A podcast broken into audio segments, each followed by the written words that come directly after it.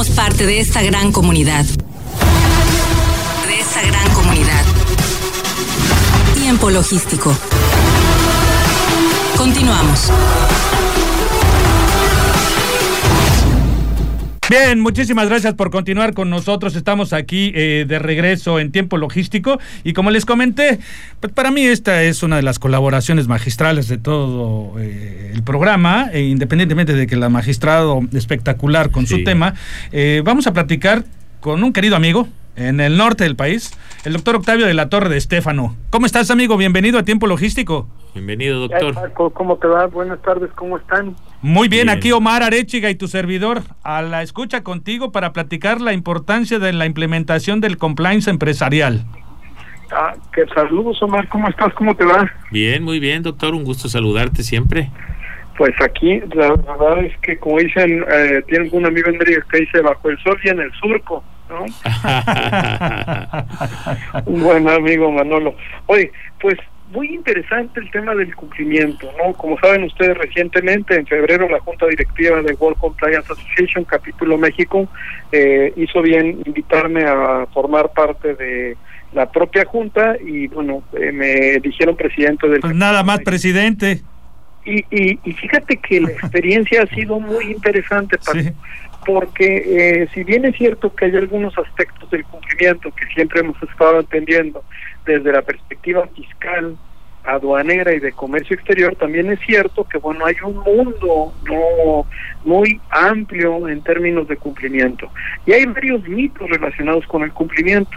Los mitos están desde, no sé si tú recuerdas que desde hace años habla del compliance, y últimamente el término, bueno, es empleado para cualquier situación, todo tiene que ver con cumplimiento, pero gran parte de estos mitos pues radican en que, por ejemplo, hay quien te dice, no, pues que, que es que el compliance es cumplir con la ley.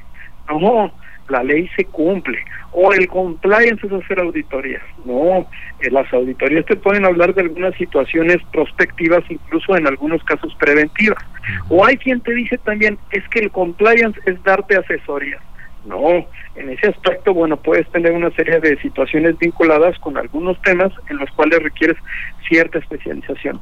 Y si bien es cierto, la cultura del compliance, pues nosotros la podemos ubicar o identificar de manera más persistente a partir de las reformas que se dieron en este siglo, en el 2013, en distintas leyes en primer término, vinculados con temas relacionados con las responsabilidades administrativas, después con una reforma penal, que fíjate que una reforma penal un poco orientada hacia una doctrina europea, particularmente española, pero bueno, perdimos de vista un poco que los anglosajones ya tenían varios siglos hablando de términos vinculados con el debido cumplimiento, los elementos del debido control.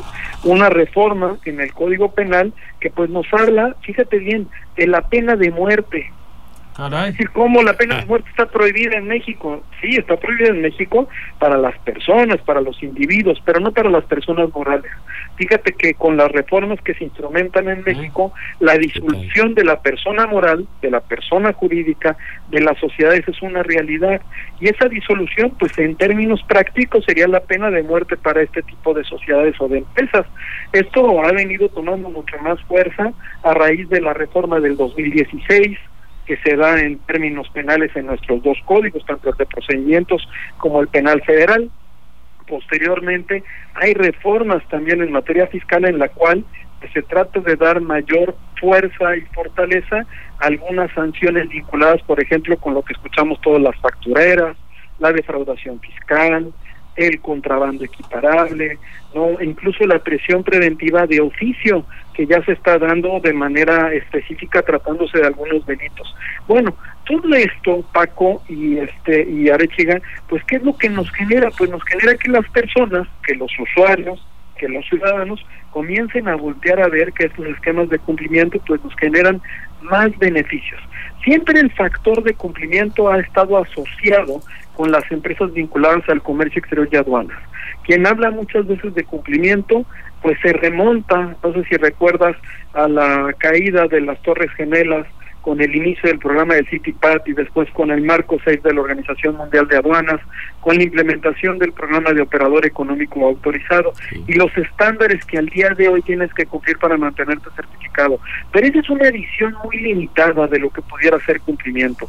Incluso hay una amiga chilena, Rebeca, le mando saludos, Rebeca Zamora, si nos estuviera escuchando, pues nos diría que el compliance se remonta a dónde crees, a la época de Ulpiano, al año 170 de Roma, con tres principios fundamentales que estaban vinculados con temas de integridad, con cuestiones de justicia y de equidad.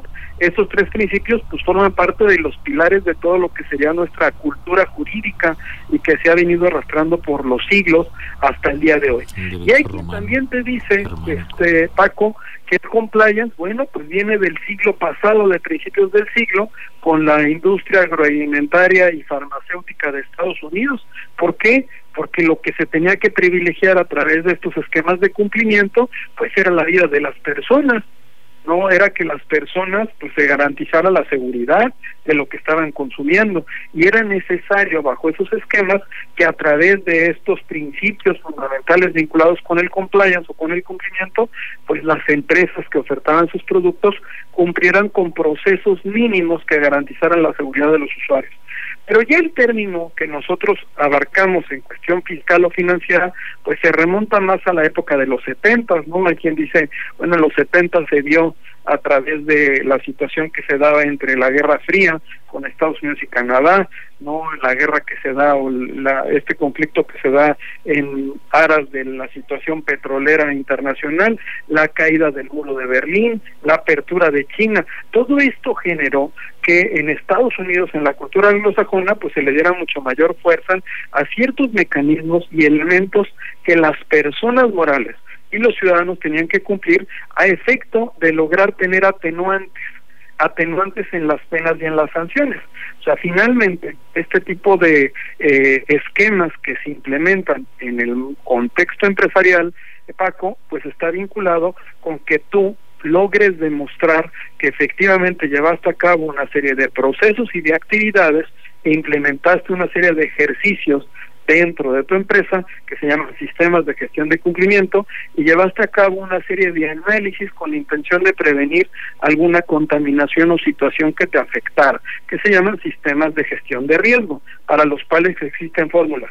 Y también te dice, en otros términos legales, esto es más empresarial, oye, pero eso también lo tienes que medir y lo tienes que demostrar. Y es en donde tú tienes los indicadores clave de desempeño y hay otros que se llaman indicadores clave de cumplimiento. Fíjate, y hay más indicadores, existen más tipos de indicadores que te permiten pues medir lo que estás implementando.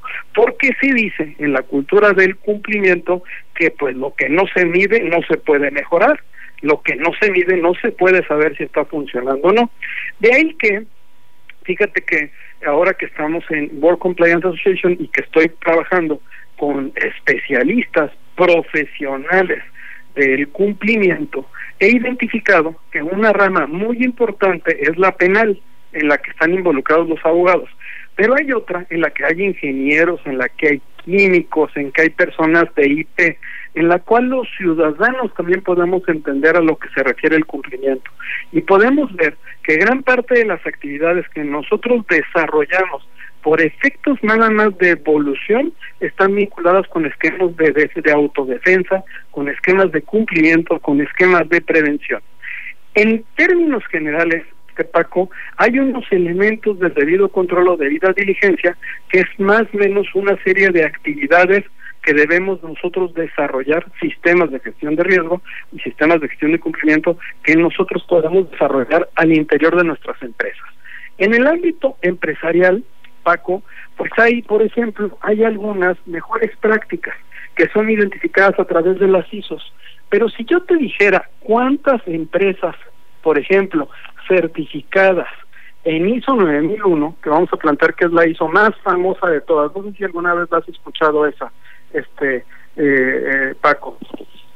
Si alguna vez has escuchado. Sí, claro, claro. Bueno, pues no creas que hay tantas en el mundo. O sea, el número es un número reducido de empresas que han logrado eh, obtener estos o implementar estos sistemas de gestión. Y dentro de esas ISOs hay distintas modalidades.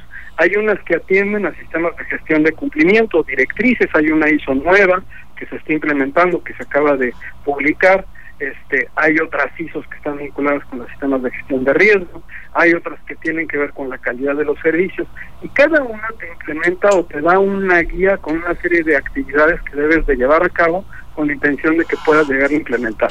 En esto, pues existen ciertas líneas de defensa y dentro de las líneas de defensa hay una que es fundamental que tiene que ver obviamente con el Consejo de Administración, con los auditores, con que tengas efectivamente los canales de denuncia, que tengas los alertadores. Bueno, todas estas actividades lo que entran dentro de las corporaciones es mejorar es mejorar las actividades que están realizando, es monitorearlas y también reducir pues cualquier contingencia que pudiera llegar a suceder. Y tener no dentro de nuestro modelo de riesgo pues identificar que en cualquier momento nosotros podemos eh, estar en alguna situación que nos llegara a confrontar por ejemplo la pandemia no una situación que nadie le esperaba. Si te hubieran dicho hace dos años que se iba a paralizar el mundo con una epidemia de este tipo, pues hubiéramos pensado que era una película de ciencia claro, Una locura. La realidad es que, por ejemplo, si tú llegas a implementar estos tipos de sistemas de cumplimiento, pues al día de hoy tú te podrás dar cuenta que gran parte de las cadenas de suministro, que ahora son cadenas de suministro, cadenas globales de valor, se están trasladando a lugares o posiciones en donde estén más cerca de donde se van a consumir sus productos, porque ya se dieron cuenta que existe una vulnerabilidad en cuanto a esa cadena de abasto que anteriormente se daba de una manera global. Fíjate bien cómo van evolucionando, ¿no? Entonces, este esquema que está vinculado con el compliance empresarial, pues se encuentra vivo y se, de manera permanente lo tenemos que estar alimentando. Y hay ciertas guías que nosotros podemos llevar a cabo y podemos implementar, ya sea, fíjate, en empresas que pueden ser pequeñas, medianas o incluso grandes. Claro, hay algunos conceptos por ejemplo, hablando de gobierno corporativo, que difícilmente, incluso la propia guía establece que no lo vas a poder implementar en una empresa pequeña o mediana, pero sí puedes tomar algunas mejores prácticas para tratar de evitar que tengas alguna actividad que te ponga en riesgo.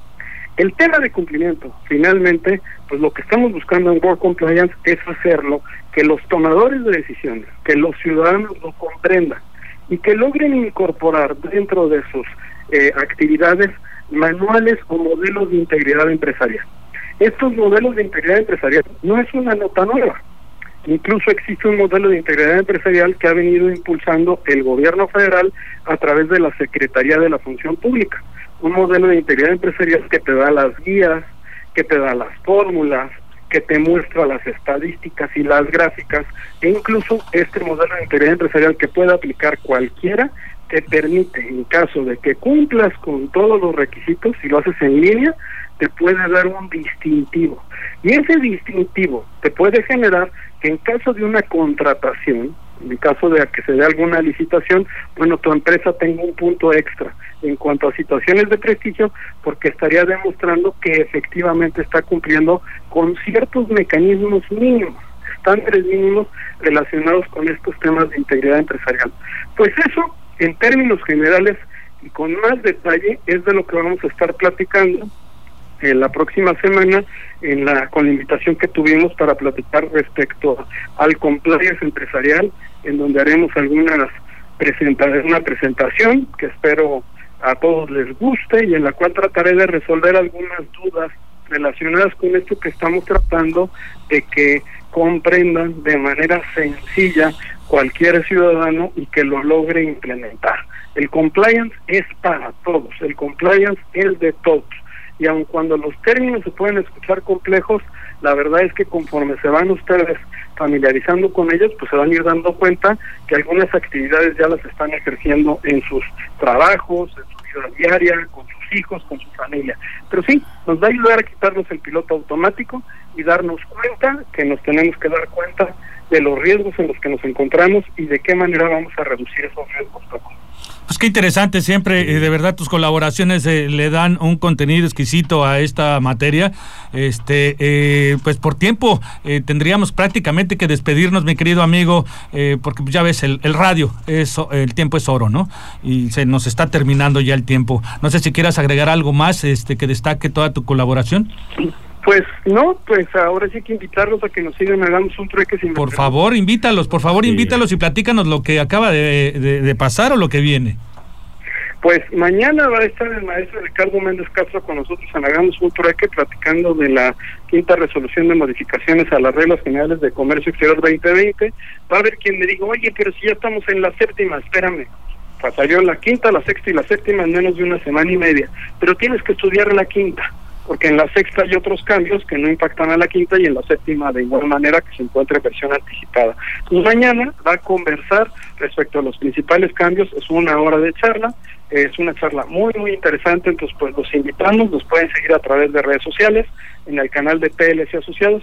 Y queremos también agradecer, ya llegamos a más de 2 millones de seguidores, tenemos más de 500 mil visitas a nuestro sitio web en PLC Asociados, en donde ustedes pueden encontrar boletines, podcasts, programas, bueno, hoy estuvimos con Rubén Ardo, quien lo conozca al doctor, nos platicó del tema del tema de derecho marítimo, ayer estuvo Claudia Sánchez, no sé si la recuerdo. Por supuesto que sí, de hecho va a colaborar con nosotros próximamente. De pues, magnífica, sí, sí, sí, sí. Extraordinaria. Y este Máximo Carvajal, bueno, hay un equipo muy, muy interesante que hacen este tipo de actividades con el único propósito de mejorar la competitividad en el México y de compartir conocimiento, porque son actividades que son gratuitas. Pues qué interesante, amigo. De verdad qué interesante eh, con todo este tema. Eh, los invito a que entren a TLC y asociados, que entren y que tomen este estos eh, videos, que entren al Zoom de, de, de hagamos un trueque. Es todo un tema cultural, la verdad, esta parte del compliance que muy, muy claramente nos compartes. tenemos que trabajar conjunto. Nosotros en la parte del comercio exterior, como bien iniciaste comentando, es donde todos los días matizamos en el, tema logístico, comercio exterior de por su naturaleza, el tener que anticipar, el tener que planear, el tener que ejecutar el cumplimiento eh, sustentable y bueno, pues qué mejor que de manos de un experto como tú te se lo puedas transmitir y definitivamente comparto contigo la idea totalmente, doctor Octavio, en el sentido de que todos pueden alcanzar el compliance. Es una forma de ver y hacer las cosas. Así es, una forma de vida. Pues, mis queridos amigos, pues nos vemos ahora sí que la próxima vez que me invites, Paco. Por supuesto, este, por supuesto, para nosotros es un honor colaborar contigo. Pues que tengan una excelente tarde. Gracias. A todos nuestros amigos en Manzanillo. Gracias, en Manzanillo y en cualquier parte del mundo que te escuchen en tiempo logístico. Muchas gracias. Hasta la próxima. Felicidades. Pues un maestro sí, la materia. Un, maestro. experto. Pues tuvimos un bonito programa. Sí, muy interesante. Nuevamente se cumple el objetivo. Claro que sí. Y bueno, pues sobre todo agradecerte a ti, Omar Arechiga, que un programa más con nosotros aquí para dar tu puntual este, eh, observación y análisis de los temas. Y bueno, pues el siguiente martes nos vamos a escuchar, vamos a, vamos a tener justamente a Claudia Sánchez, va a estar con nosotros. Eso estábamos platicando antes de iniciar el programa. Mira cómo la calidad tiene un punto de encuentro, ¿no? Qué gusto. Omar, pues muchísimas gracias. Vamos a despedirnos que se nos terminó el tiempo. En nombre de todos los colaboradores de Tiempo Logístico, de Mariana Reyes Flores, eh, de Mauricio Velázquez Becental, de el maestro Pepe Honorato eh, y por supuesto de Omar Arechiga, se despide de Tiempo Logístico su amigo Paco Tobar. En tiempo logístico agradecemos a nuestros patrocinadores y colaboradores, así como a todos los que depositan su confianza en nosotros y a ustedes por estar siempre atentos a la información y acontecimientos de comercio exterior en este programa. Todos somos parte de esta gran comunidad. Todos somos la voz del comercio exterior. Tiempo logístico. Tiempo logístico.